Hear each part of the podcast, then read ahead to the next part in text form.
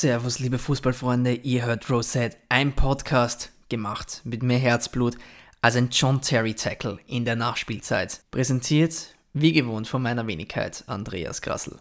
Und da sind wir auch gleich beim Stichwort. John Terry hat nach 20 Jahren im Professional Game seine Karriere beendet und ich werde heute ein paar Loblieder auf diesen außergewöhnlichen Innenverteidiger des FC Chelsea singen. Danach geht es um Jose Mourinhos Big Escape. Am Wochenende nach 2 0 Rückstand gegen Newcastle noch 3 2 gewonnen und seinen Job gesichert. Das ist aber keineswegs das Ende der Diskussionen rund um ihn, weil auch bei anderen Clubs stehen mittlerweile die Trainer im Mittelpunkt. Real Madrid, Bayern und Barcelona verkaufen sich weitaus unter ihrem Wert und die Trainerdiskussionen werden bereits angeheizt. Und als Folge dessen gibt Sevilla zum ersten Mal seit 2007 den Tabellenführer von La Liga. All das heute in Rosette. Darüber hinaus habe ich jetzt den Podcast-Hoster gewechselt, was bedeutet, dass Rosette jetzt auf viel mehr verschiedenen Plattformen verfügbar sein wird, unter anderem Apple Podcast, Stitcher, womöglich auch Spotify. Alle Informationen dazu gibt es dann auf Facebook, Instagram und Twitter. Stay tuned. Und wir beginnen bei meinem Lieblingsspieler, wahrscheinlich of all time, John Terry, der nach 20 Jahren seine professionelle Karriere beendet hat. Einer, der die letzte Bastion des Real Full British Centerback war. Was ich damit meine, dazu komme ich noch, aber wir werden das chronologisch machen. Ich gehe einfach von vorne, walke ich durch seine Karriere durch, wie sonst an einem Samstag durchs Einkaufszentrum ähm, und ich möchte zu dem Zeitpunkt beginnen, als John Terry noch im Londoner East End gelebt hat, um auch ein bisschen allen Zuhörern zu verstehen zu geben, was John Terry eigentlich so speziell macht. Ähm, wir alle kennen die eine oder andere Geschichte über ihn, aber ich denke, man muss das ganze Bild verstehen, um John Terrys Karriere zu verstehen, einordnen zu können und auch zu verstehen, warum er so verdammt speziell war. John Terry kommt aus dem Londoner East End. Was bedeutet das für alle, die noch nicht im, in London waren? Ja, East End heißt so, weil es im Osten von London liegt und East End heißt deswegen oder ist deswegen so berüchtigt, weil das East End ein Arbeiterbezirk ist. Also früher, man muss wissen, London liegt auf einer Seehöhe von irgendwo zwischen 10 und 20 Meter über dem Meer. Das heißt nicht direkt äh, an einem Hafen, aber je weiter östlicher man geht, desto näher kommt man ähm, zur Nordsee und die Themse, die durch London fließt, der Fluss, äh, geht dann langsam in ein Brackwasser über und äh, dort war es halt möglich, noch diese paar Höhenmeter zu überwinden und vom Meer äh, nach London hineinzufahren. Das wird kein Seefahrer-Podcast, aber es ist wichtig zu verstehen, denn dort hat man dann die Hafenanlagen der Stadt London aufgebaut, im sogenannten East End, ähm, in Canary Wharf und ähm, mehr oder weniger überall ähm, abwärts der Tower Bridge an der Themse, südlich wie nördlich. Ähm, Konsequenz davon war, dass sehr viele Leute sich in diesem East End so rund um die Jahrhundertwende des 19. auf 20. Jahrhunderts angesiedelt haben und eine Arbeiterschaft gebildet haben. Ähm, aus der sind zum Beispiel die Clubs Millwall und West Ham herausgegangen, dadurch auch die große Rivalität Millwall südlich der Themse, ein Club von ähm, Hafenarbeitern, West Ham, ein Club nördlich der Themse, gegründet von äh, Arbeitern der sogenannten Thames Iron Works, also einer Stahlfabrik. Daher auch heute noch der Name The Irons. Und dort im East End, ähm, dort sind sehr viele gute Fußballer auf die Welt gekommen. Man muss wissen, zum Beispiel Ian Wright, der für Arsenal über 100 Tore erzielt hat, weit über 100 Tore. Ich denke, es waren sogar an die 200. Ähm, Jermaine Defoe, Frank Lampard, Junior wie Senior. Und John Terry hat im FC San Rap das Fußballspielen gelernt.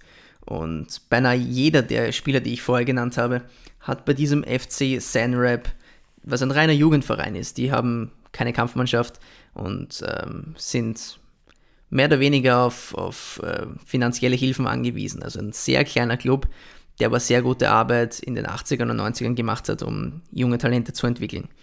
Dort hat John Terry das Kicken gelernt, ist dann in weiterer Folge zu West Ham gewechselt, er persönlich ist währenddessen in eher schlechten Verhältnissen aufgewachsen. Man kennt ja die eine oder andere Geschichte über seine Mutter, über seinen Vater. Ähm, John Terrys Mutter soll ja äh, gestohlen haben auch während seiner aktiven Karriere noch, als es gar nicht mehr nötig hatte. Aber in solchen Verhältnissen wächst man eben auf, wenn man aus dem East End Londons kommt. Innerhalb der Jugend ist er dann zum FC Chelsea gewechselt und hat dort die letzten Jugendjahre durchlaufen, bis er 1998 im Alter von 18 Jahren sein Debüt bekommen hat. Und da ist er aufgelaufen, äh, spät in einem Spiel als Einwechselspieler äh, gegen Aston Villa im League Cup.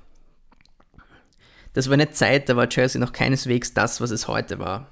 Chelsea wurde geführt von Ken Bates, äh, zu dieser Zeit ein ja, Präsident, der nicht das große Geld auf der Kante hatte. Äh, zwar wurde der Stadionneubau vorangetrieben, äh, die Stamford Bridge sah damals noch keineswegs so aus, wie sie heute aussieht. Die war einfach unvollständig, da war hinter dem Tor einfach keine Tribüne, war einfach eine Mauer und dahinter wurde gebaut.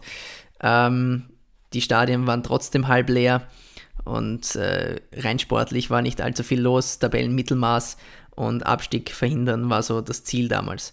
Aber es nahm schon langsam seinen Lauf und hm, John Terry hatte dann so ab 2000 schön langsam äh, seinen Fixplatz in der, im Chelsea-Lineup. Und damals gab es auch schon Spieler wie ähm, Roberto Di Matteo, Gianfranco Zola und äh, vielleicht am wichtigsten für ihn Marcel Desailly, ein französischer WM-Winner im Chelsea-Lineup, der Kapitän war und der mit ihm das Innenverteidiger-Pärchen gebildet hat. Von Marcel Desailly hat er sehr viel gelernt und als dann der Club von Roman Abramovic übernommen wurde 2003, war dann auch klar, da werden jetzt sehr viele Spieler an die Seite von John Terry gestellt und er kann wirklich auch was gewinnen und vielleicht am wichtigsten dann kam Jose Mourinho zu dem Club. Marcel Desailly beendete seine Karriere als, als Chelsea-Spieler und er wurde mit Saisonbeginn äh, 2004 Kapitän der Mannschaft. Und da hat sich sehr viel verändert. Im Alter von nur 24 Jahren, das muss man sich mal vorstellen, bei einem Club, der davor relativ wenig gewonnen hat, ähm, der aber jetzt die Ansprüche hatte, so ziemlich alles zu gewinnen, weil man ja auf einmal Geld investierte und so Spieler wie Frank Lampard, äh, Ian Robben, Didier Drogba in dieser Zeit holte. Ja, da, da mussten jetzt auf einmal Titel her und der Druck, der war auf den Schultern von John Terry. Aber er war die rechte Hand von Jose Mourinho, der neue Trainer war und gleich in der ersten Saison als 24-jähriger Kapitän mit Ricardo Carvalho an der rechten Seite spielte John Terry die beste Premier League-Saison aller Zeiten im defensiven Sinne. Denn bis heute steht der Rekord von nur 15 bekommenen Toren. 15 Tore in 38 Spielen, Meister, wie wir wissen, 2004, 2005. Das war die beste Chelsea-Saison aller Zeiten, meiner Meinung nach. Und wahrscheinlich äh, auch objektiverweise kann man sagen, dass es keine bessere gab. Ähm, die erste Saison unter Jose Mourinho, die erste als äh, mit John Terry als Kapitän. Und noch dazu muss man sich ja vorstellen, gab es zu der Zeit ein Arsenal-Team, das so absurd gut war. In der Saison davor ungeschlagen Meister geworden, über 49 Spiele ungeschlagen. Talente von Lungberg über Bergkamp, über Henri bis hin zu Robert Perez und Sol Campbell in der Mannschaft. Und John Terry, der junge Kapitän, 24 Jahre, spielt mit seinem Team so exorbitant gut, dass er einfach diesem Team, dieser Weltauswahl, den Meistertitel abnahm und die beste defensive Saison aller Zeiten spielte. Und er hat sich dann etabliert. John Terry ist zu einer Führungsperson geworden. Ich denke, er hatte dieses, diesen, dieses, dieses Führungsgehen schon immer in sich. Ähm, wo wir es dann verdammt gut gesehen haben, war die Champions League-Saison 2007, 2008. Dazwischen ist John Terry noch einmal Meister geworden, FA Cup-Sieger. Aber 2008, ähm, da hat man die Meisterschaft der Manchester United abgegeben, aber es gab eine Chance zur Revanche. Nachdem die Meisterschaft verloren war, stiegen beide Clubs ins Champions League-Finale auf und man traf sich an einer regnerischen Nacht im Moskauer Luschniki-Stadion und es war eine traurige Nacht für Chelsea-Fans. Ich kann mich noch sehr gut daran erinnern, ähm, Cristiano Ronaldo eröffnet das Spiel mit einem Tor. Frank Lampard gleicht in der zweiten Halbzeit aus. und das Spiel läuft über 90 Minuten, über 120 Minuten, es gibt keinen Sieger, es muss ins Elfmeterschießen.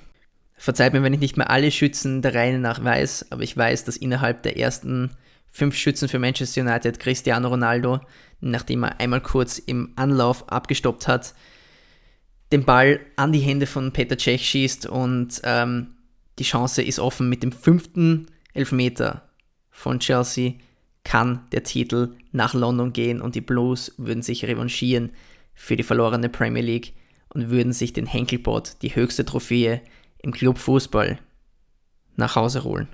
Und wer übernimmt die Verantwortung? Natürlich der Leader, John Terry. Er geht in gemächlichem Tempo von der Mittelauflage nach vorne, schnappt sich den Ball im eiskalten Mairegen von Moskau, legt ihn sich auf den Punkt, läuft an, rutscht im Schussschritt aus und trifft den Ball nicht sauber und lenkt ihn, obwohl Edwin van der Sar in die andere äh, Ecke, nämlich vom Schützen gesehen, aus nach links gesprungen ist, nach rechts, aber nicht ins Tor sondern an die Stange. Und das Elfmeterschießen ist nicht beendet und Chelsea gewinnt nicht den Titel, sondern es geht weiter. Noch über zwei Schützen, drei Schützen, vier Schützen, fünf Schützen, bis Nicolas Anelka seinen Elfmeter verschießt und Edwin van der Sar aufspringt und sich freut, weil Manchester United den Titel gewonnen hat. Und wer hatte es am Fuß und hat es vergeben? Es war John Terry. Und das sind Punkte, an, die, an denen eine Karriere knacken kann. Aber John Terry, er hat nicht aufgehört. John Terry hat weiterhin gut gespielt, hat weiterhin Titel geholt. Das Double 2010 mit Carlo Angelotti. Aber bevor ich jetzt zu euphorisch werde, müssen wir auch die anderen Seiten von John Terry ansprechen. Weil John Terry ist ja nicht umsonst ein solch kontroversieller Charakter. John Terry hat auch abseits des Feldes für viele Schlagzeilen gesorgt oft für die falschen Gründe. Und um nur ein paar von den signifikantesten zu nennen, äh, fange ich gleich mal 2001 an. Als er damals auf dem Flughafen zusammen mit Ida Good Johnson und äh, Frank Lampard am 11. September, ja genau diesen 11. September, am Flughafen London Heathrow amerikanische Touristen in betrunkenen Zustand äh, angepöbelt hat. Das war nicht die feine englische, aber äh, John Terry hatte noch mehr über. Wir wissen zum Beispiel, dass John Terry in weiterer Folge mit der Frau von Wayne Bridge geschlafen haben soll. Ich denke, das ist auch offen ausgesprochen. Wayne Bridge hat ja damals als ehemaliger Teamkollege, nämlich bei Chelsea und bei, beim englischen Nationalteam, den Club verlassen und hat sich von seiner Freundin getrennt. Ähm, in weiterer Folge hat John Terry dann, ich glaube, es waren drei Monate nach der Trennung mit seiner Frau geschlafen und hat dann versucht, die Berichterstattung, die vom englischen Boulevard über dieses ja doch bekannte Thema betrieben worden ist, zu unterbinden. Und hat es auch vor Gericht geschafft, aber es wusste natürlich trotzdem jeder. John Terry hat mit Wayne Bridges Frau geschlafen und Wayne Bridge hat ihn dann in weiterer Folge auch vor laufender Kamera den Handschlag verweigert. Infolgedessen wurde ihm dann auch die Nationalmannschaftsbinde aberkannt. Ähm, klarerweise, wenn man mit der Frau eines Teamkollegen schläft, dann kann man schwer die Vorbildwirkungen des Kapitäns auf sich tragen. Äh, er bekam sie dann aber wieder zurück, aber nur so lange, bis zwei Jahre später ähm, John Terry angeblich in einem Spiel gegen die Queensburg Rangers dem Bruder von Rio Ferdinand, Anton Ferdinand, gegenüber das N-Wort verwendet hat. Oder nein, ich entschuldige, er soll das Wort Black Cunt ihm gegenüber erwähnt haben. John Terry hat das bestritten, hat vor Gericht auch Recht bekommen. Ähm, von der FA wurde er dennoch mit einer sechsstelligen Strafe belegt und hat in weiterer Folge dann sein Kapitänsamt für die englische Nationalmannschaft für immer verloren. Ähm, generell war ja seine England-Karriere nicht wirklich von verdammt vielen Höhen geprägt. Ähm, er war ja Teil oder ist Teil der goldenen Generation. Er, Frank Lampard, Rio Ferdinand, Wayne Rooney, Michael Owen, David Beckham so viel haben wir uns von der Generation erwartet und niemals haben sie eine Trophäe geholt. Wahrscheinlich auch deswegen, und das hat man auch schon öfter aus den Camps gehört, ähm, weil die Chelsea-Spieler unter sich blieben, die United-Spieler unter sich blieben, wenn sie zum Team kamen und es nie einen wirklichen Team-Spirit gab. Aber bei so vielen großen Charakteren zu viel Köche verderben den Brei. Und so kam es leider, dass ihm Großerfolg im englischen Nationaltrikot mit den Three Lions leider nie vergönnt war. In weiterer Folge dann, als er von der Nationalmannschaft zurückgetreten ist, 2010 war sein letztes Turnier im Trikot der Three Lions, ähm, hat er sich wieder komplett auf Chelsea konzentriert, hat 2012 die Champions League gewonnen, wenngleich er im Finale gesperrt war. Für ein verdammt dämliches Foul an Alexis Sanchez im Halbfinale, damals noch im Trikot von äh, Barcelona, war er dann im Finale in München gegen die Münchner Bayern gesperrt und Cahill und David Luiz mussten den Kasten sauber halten. Das gelang ihnen auch verdammt gut. Und er hat dann den Begriff meiner Meinung nach des letzten Jahrzehnts geprägt, the Full Kit Wanker. Also einfach ohne auf das Spielfeld eigentlich aufzulaufen zu dürfen, innerhalb des Spiels ein komplettes Trikot mit Fußballschuhen, Stutzen, ähm, Hose und, und äh, Leibchen getragen hat und mit dem aufs Feld gestürmt ist, obwohl er gar nicht gespielt hat. Ähm, um dann die Trophäe zu, in, in die Höhe zu heben. Das war genial. Ähm, in der nächsten Saison sollte dann ein neuer Trainer übernehmen, Rafa Benitez unter der Saison, weil ähm, André Villas-Boas den Ansprüchen nicht gerecht wurde und ähm, Rafa Benitez, das muss man wissen, hat nicht mehr auf John Terry gesetzt. John Terry wurde ausgebotet vom Spanier und das ist nur einer der wenigen Gründe, warum wir den Herrn Benitez so gehasst haben an der Stamford Bridge. Fat Spanish Waiter, you just a fat Spanish Waiter. Singen wir bis heute. Und ähm, John Terry hat das nicht vergessen. Denn er hat schon gedacht, okay, jetzt ist meine Karriere zu Ende. Doch die Trainer bei Chelsea ändern sich ja ständig. Wir wechseln sie ja jedes Jahr aus. Und so kam auch in diesem Jahr das Glück, dass äh, Rafa Benitez, obwohl er die Europa League mit Chelsea gewonnen hat, nach diesem Jahr Geschichte war. Und als dann Jose Mourinho wieder den Club übernahm und Jose Mourinho in seiner zweiten Saison Meister wurde, stand John Terry nach seinem vierten Meisterschaftsgewinn für Chelsea auf dem Rasen und sagte in die TV-Kameras, dieser Titel ist für alle Manager, die je an mir gezweifelt haben, weil es gab da einen, Klammer auf, Rafa Benitez, Klammer zu, der dachte, ich wäre schon finished, ich wäre schon vorüber. Ja, JT, du hast ein riesengroßes Herz bewiesen dass du nochmal so zurückgekommen bist, als du schon nur noch auf der Bank und auf der Tribüne saßt und dann die Meisterschaft gewonnen hast als Captain. Es war einfach phänomenal. Die nächsten Jahre waren davon geprägt, dass äh, nicht mehr viel im Chelsea-Trikot funktionieren sollte. Mit Antonio Conte kam dann auch der Manager, der ihm sozusagen den Todesstoß versetzt hat. John Terry mit 36 Jahren natürlich auch nicht mehr in der Kondition, äh, eine große Rolle zu spielen und war dann meistens auf der Bank oder auf der Tribüne, aber er, war okay damit, weil er war ja schon 36 und es wäre wahrscheinlich die Zeit gewesen, seine Karriere zu beenden. Aber JT ist einer, der hört so einfach nicht auf und er hat noch eine Saison besten Willer dran gehängt. Denn wer den Fußballsport liebt, der hört nicht so einfach auf mit 36, der spielt bis 37 weiter. Und infolgedessen, dass Aston Villa dann nicht aufgestiegen ist, und John Terry nur einen Einjahresvertrag bei den Villains hatte, hat sich dann im Sommer die Pattsituation ergeben, dass John Terry nach einem Club gesucht hat und Spartak Moskau war interessiert, Sporting Lissabon hörte man, dass er noch ein Jahr dranhängt. Aber es sollte nicht sein, wollte nicht sein und John Terry hat jetzt eingesehen, es ist Zeit, die Karriere zu beenden. Und ich werde jetzt einfach mal klatschen, weil das, was John Terry für Chelsea erwiesen hat, wie viele Titel er gewonnen hat, das ist schon aller Ehren wert. John Terry, fünf Meistertitel mit Chelsea, unzählige FA Cups, unzählige League Cups, einmal die Champions League gewonnen, einmal die Europa League gewonnen, alles gewonnen, was es zu gewinnen gibt. Diesen Charakter bewiesen, den er hatte. Das ist unfassbar. Und jetzt möchte ich noch zum Abschluss eine Geschichte erzählen, die im Moment viral gegangen ist mit seinem Abschied. 2005 spielte Chelsea daheim gegen die Bayern in einem Champions League-Spiel. Und es war eigentlich vereinbart, dass Chelsea mit Maskottchen aufläuft. Und die Geschichte handelt von einem dieser Maskottchen, die an die Stamford Bridge kamen und dann von UEFA-Offiziellen aufgehalten wurden mit der Info, Leute, heute nichts, ähm, die UEFA approved keine Maskottchen, weil die Bayern haben keine mitgenommen, somit dürfen mit Chelsea auch keine auflaufen. Die Kinder brechen natürlich in Weinen aus. In dem Moment kommt John Terry vorbei, als er ins Stadion vor dem Spiel kommt und fängt mit den Leuten zu sprechen und fragt, was denn los wäre. Der UEFA-Offizielle schildert ihm die Situation und sagt, es gibt heute keine Auflaufkinder. Und äh, John Terry blickt zu einem Kind hinüber mit seinem Vater und sagt, das ist egal, die laufen heute mit uns ein. Und der UEFA-Offizielle regt sich verdammt drüber auf. Aber JT sagt, kommt einfach in den Kabinengang und wenn ich euch rüberdeute, dann soll das Kind zu mir kommen und er kann seine Helden, mit seinen Helden auf den Platz einlaufen.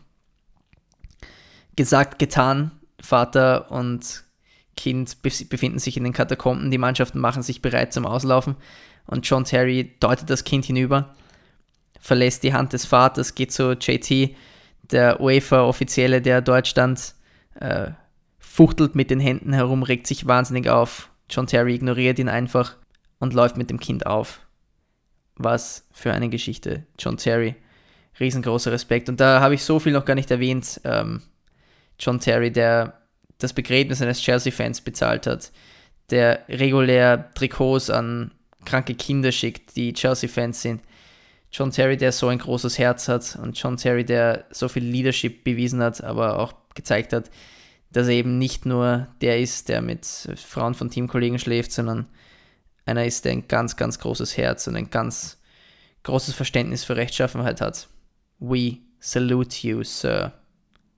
Danke für 20 Jahre Karriere. Danke, John Terry.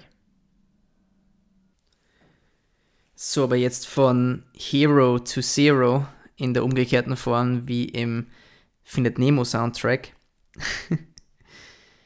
Wir unterhalten uns über Jose Mourinho und sein Big Escape. Ja, ein kleines bisschen Hero ist dann doch am Wochenende dabei. Gewinnen die Red Devils ja doch noch mit 3 zu 2 durch ein spätes, verdammt spätes Tor in der Nachspielzeit von Alexis Sanchez und retten Jose Mourinho den Arsch. Ob die Spieler das wirklich so wollten, es sei dahingestellt. Ich glaube persönlich nicht, dass viele Spieler noch für Jose Mourinho spielen. Es hat von Anfang an auch äh, verdammt danach ausgesehen, als würden die Spieler gegen Jose Mourinho spielen und äh, sich vielleicht sogar wünschen, dass sie verlieren, damit endlich diese Tragödie ein Ende hat. Ähm, aber es sollte anders kommen. Newcastle verdammt schnell mit 2 zu 0 in Führung gewesen. Ich habe meinen Augen fast nicht trauen können. Siebte Minute äh, Kennedy, zehnte Minute Muto und danach noch äh, eigentlich ein Elfmeter, den sie bekommen hätten müssen.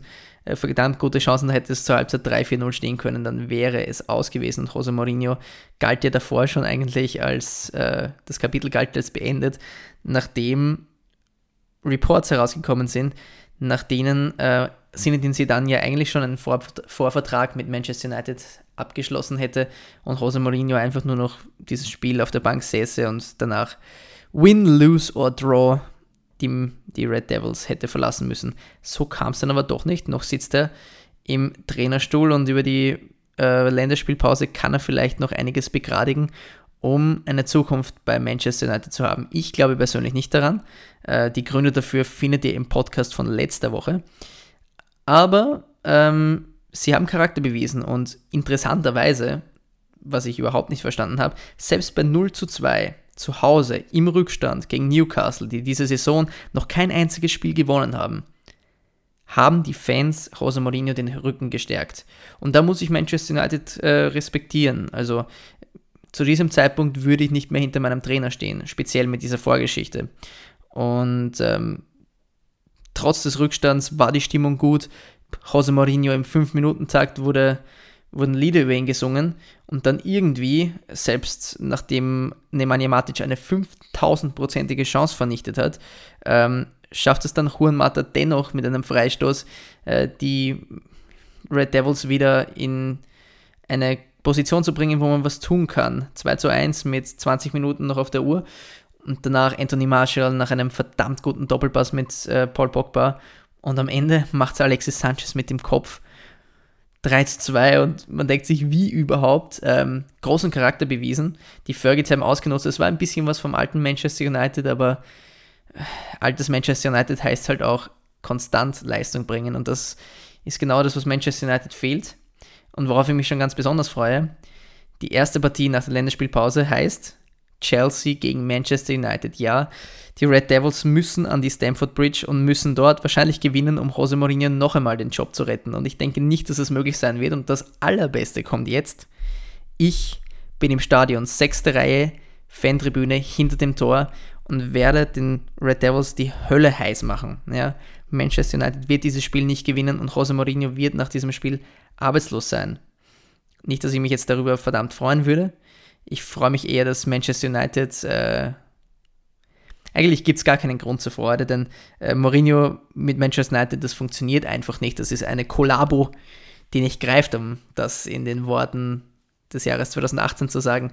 Und je länger das so bleibt, desto besser für Chelsea eigentlich. Zweitens mag ich Mourinho ja persönlich. Und ähm, drittens, ähm, wenn Zinedine Zidane Manchester United übernimmt, be afraid.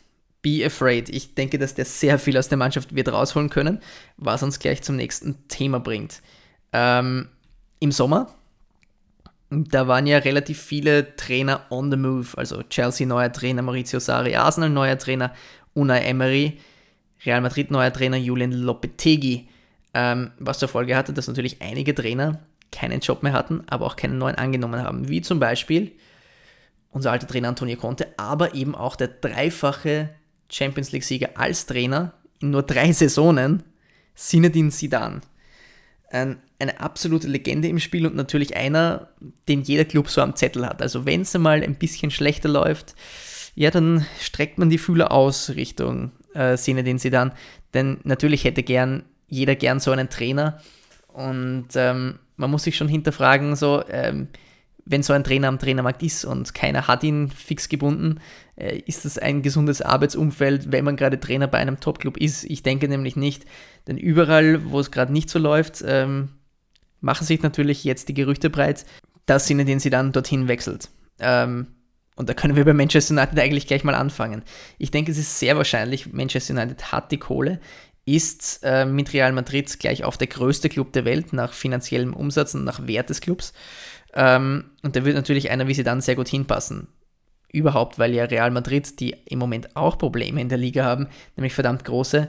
Jeder Club ist von dem äh, Zinedine Zidane seinen Abgang gemacht hat. Das heißt, dorthin wird er nicht zurückgehen, was schon mal eine Variante einschränkt. Ähm, Manchester United, ex Zinedine Zidane, diese Kollabo sehe ich am Kommen und sehe ich sehr stark am Kommen. Und wenn sie kommt, dann wird sie eine Erfolgsgeschichte werden. Aber was passiert denn eigentlich mit Real Madrid? Also seitdem Cristiano Ronaldo und Zinedine Zidane weg sind, ja, da sah es die ersten Spiele noch ganz gut aus, hat sich jeder gefragt, ja, wer braucht denn überhaupt die beiden? Jetzt gibt es seit vier Partien keinen Sieg mehr und man fragt sich, äh, wer soll jetzt die Rolle übernehmen, die die beiden vorher so ausgefüllt haben. Offensichtlich ist Gareth Bale nicht auf dem Niveau von Cristiano Ronaldo und kann die wichtigen Tore nicht machen. Und diese Woche gab es eine 0 zu 1 Niederlage gegen Alaves. Und man hat ja nur Glück, dass Barcelona genauso dahin stolpert. Somit hat man jetzt nur einen Punkt Rückstand auf die Katalanen und zwei Punkte auf die Tabellenspitze, die Sevilla ausfüllt, aber dazu später. Und Real Madrid hat das Problem, und da lache ich mir ins Fäustchen, dass sie im Moment einen Torhüter im Tor stehen haben, der nicht für seinen Lebensverbleib Bälle fangen kann. Also ehrlich, so die Ecke, die da reinkam und Courtois, wie er herumgesprungen ist, wie ein Ruppelstilzchen im Strafraum. Das war schon sehr stark belustigend. Vor allem 95. Minute, genau nach dieser Ecke, steht Courtois irgendwo im Nirgendwo, das Tor ist frei und Manu Garcia köpft ihn über die Linie und gewinnt für Deportivo Alaves das Spiel gegen Real Madrid.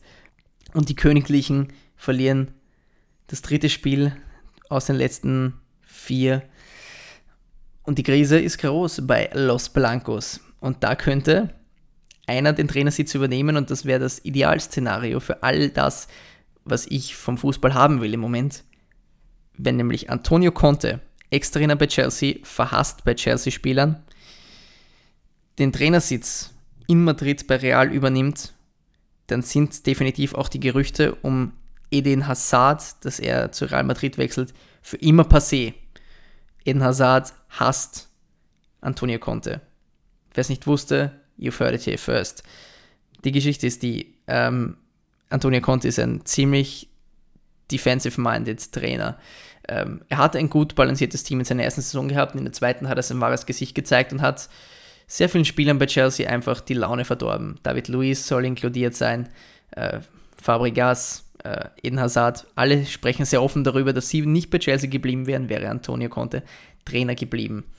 Ähm, Eden Hazard flirtet seit geraumer Zeit mit Real Madrid und äh, es tut mir weh, wenn das ein Spieler macht. Äh, bei Thibaut Courtois hat es mir so weh getan, dass ich ihn bis heute dafür hasse und über, jede, über jeden Fehler, den er macht, lache. Ähm, bei Eden Hazard ist es aber irgendwie für mich etwas verständlicher, denn er ist im Moment der beste Spieler der Welt. Und der beste Spieler der Welt hat den Anspruch, beim größten Verein der Welt zu spielen. Das ist traurigerweise nun mal nicht Chelsea, sondern Real Madrid. Insofern muss ich ein bisschen Verständnis dafür haben. Sollte Antonio Conte aber dort Trainer werden, gibt es keinen Weg, wie Eden Hazard dorthin wechselt und er wird uns wahrscheinlich für Ewigkeiten die Treue halten. Das heißt, alles, was ich vom Fußball im Moment will, ist eine weitere Niederlage von Real Madrid, einen Trainerwechsel und Antonio Conte dort im Trainersessel und alles ist perfekt, alles ist in Butter. Eden Hazard bleibt bei uns. Nicht weniger habe ich mich über die nächste Niederlage von den Bayern unterhalten. Daheim 0 zu 3 gegen Borussia Mönchengladbach. Also das muss man auch mal zusammenbringen. Und Nico Kovac ist natürlich dort auch schon wieder als neuer Trainer im Sommer mit, im Oktober unter starker Bedrängnis. Und jetzt hat er zwar die Länderspielpause, aber alle seine Spieler sind weg bei den Nationalmannschaften. Ob sich da was begradigen lässt, das ist nun die Frage. Und vielleicht beerbt er Sidan oder Antonio Conte auch Nico Kovac im Sessel der Münchner Bayern.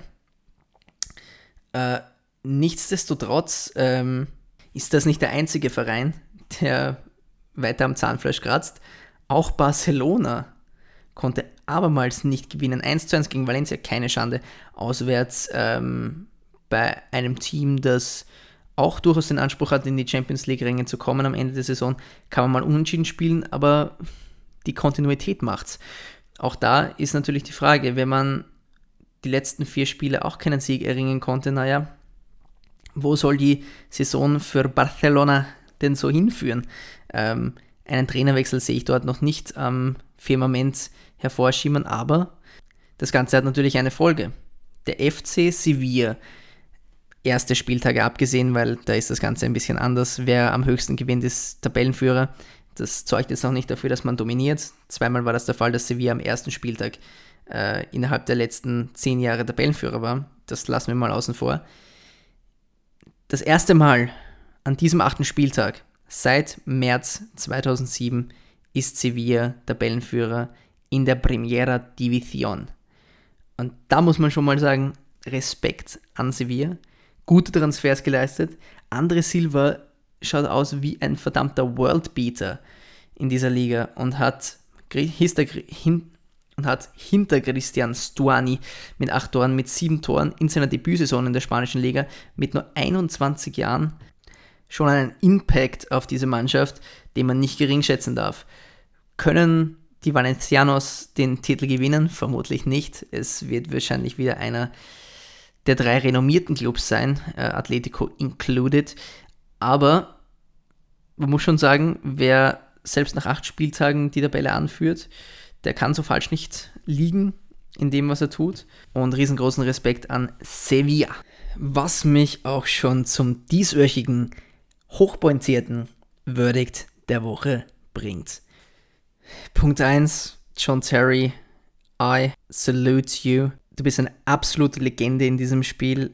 Ich werde die Momente, in denen du mit dem Kopf versucht hast, Spieler wegzutackeln, einfach vermissen. They don't do defenders like John Terry anymore. Die Jungen sind nicht mal halb so hart wie du. Ähm, ich werde dich vermissen im Spiel, aber bleib bitte dem FC Chelsea an der Seitenlinie treu man hört Gerüchte, du willst die U18 übernehmen, bitte tu das. Und spätestens in fünf Jahren gibt es hoffentlich ein Trainerduo, Terry Lampard an der Seitenlinie der Blues und wir gewinnen die Champions League ein zweites Mal.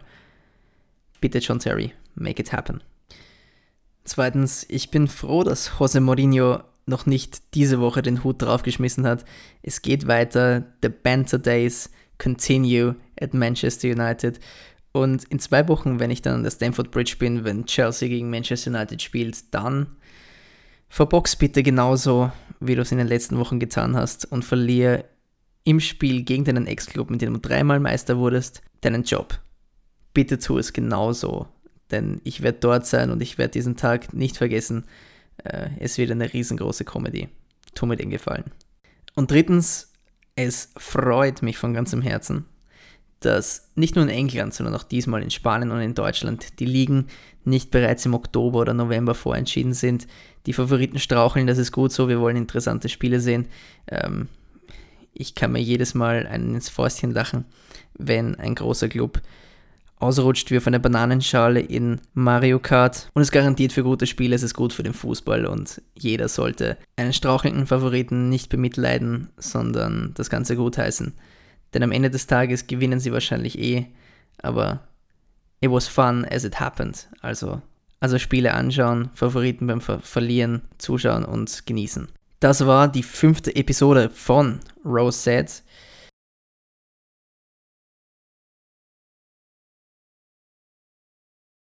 Bitte dringend auf Twitter folgen. Sehr viel in den nächsten Tagen, Wochen zu come. Auf vielen Plattformen available und immer am Ball bleiben. Bis zum nächsten Mal bei Row Said.